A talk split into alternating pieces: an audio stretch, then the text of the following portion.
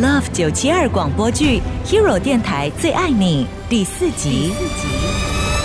亲爱的，你不懂我的故事中心，你别放任我不特别不另类，但是绝对热血给的爱不收回，不单纯，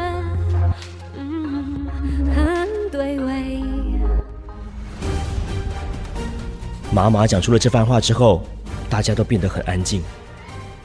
我完全没有发言，因为我很烦，我很担心，也很辛苦。今天的会议，巧巧没有来耶。可是粉粉也没交代为什么巧巧没来。就当我这样举手问为什么的时候，雷雷就先问了。啊，粉粉，我现在比较想知道的是，为什么今天会议巧巧没有来呢？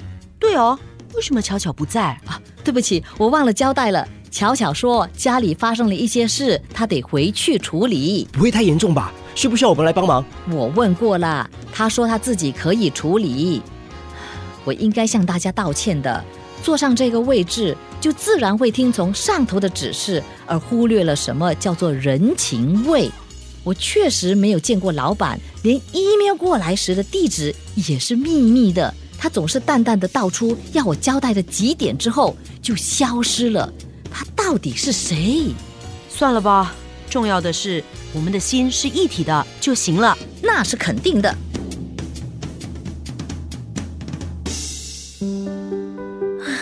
大家应该还在开会，我根本没有回家，而是躲在这间我熟悉的储藏室。说真的，我好想和大家一样过着普通人的生活，可是万一情绪拿捏的不好而发光，那就糟糕了。我也不想让大家觉得我这个人很不合群。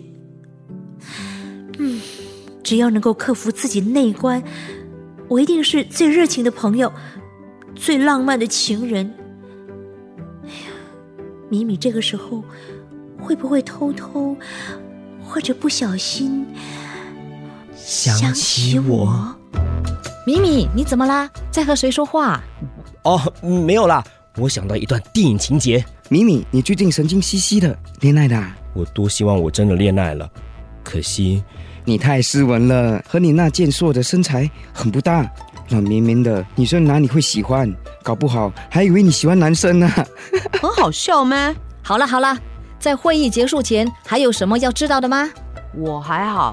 啊，我也是。我没有什么要问的，该知道都知道了。米米，你不是说要请我吃饭吗？现在说 OK 还来得及吗？来得及吗？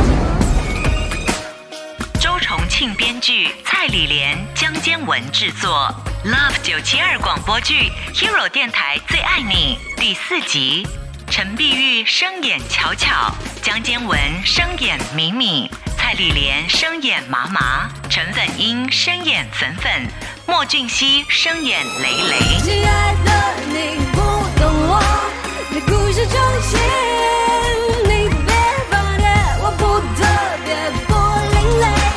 是绝对热血。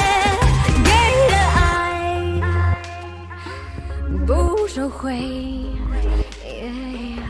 不单纯，很对味。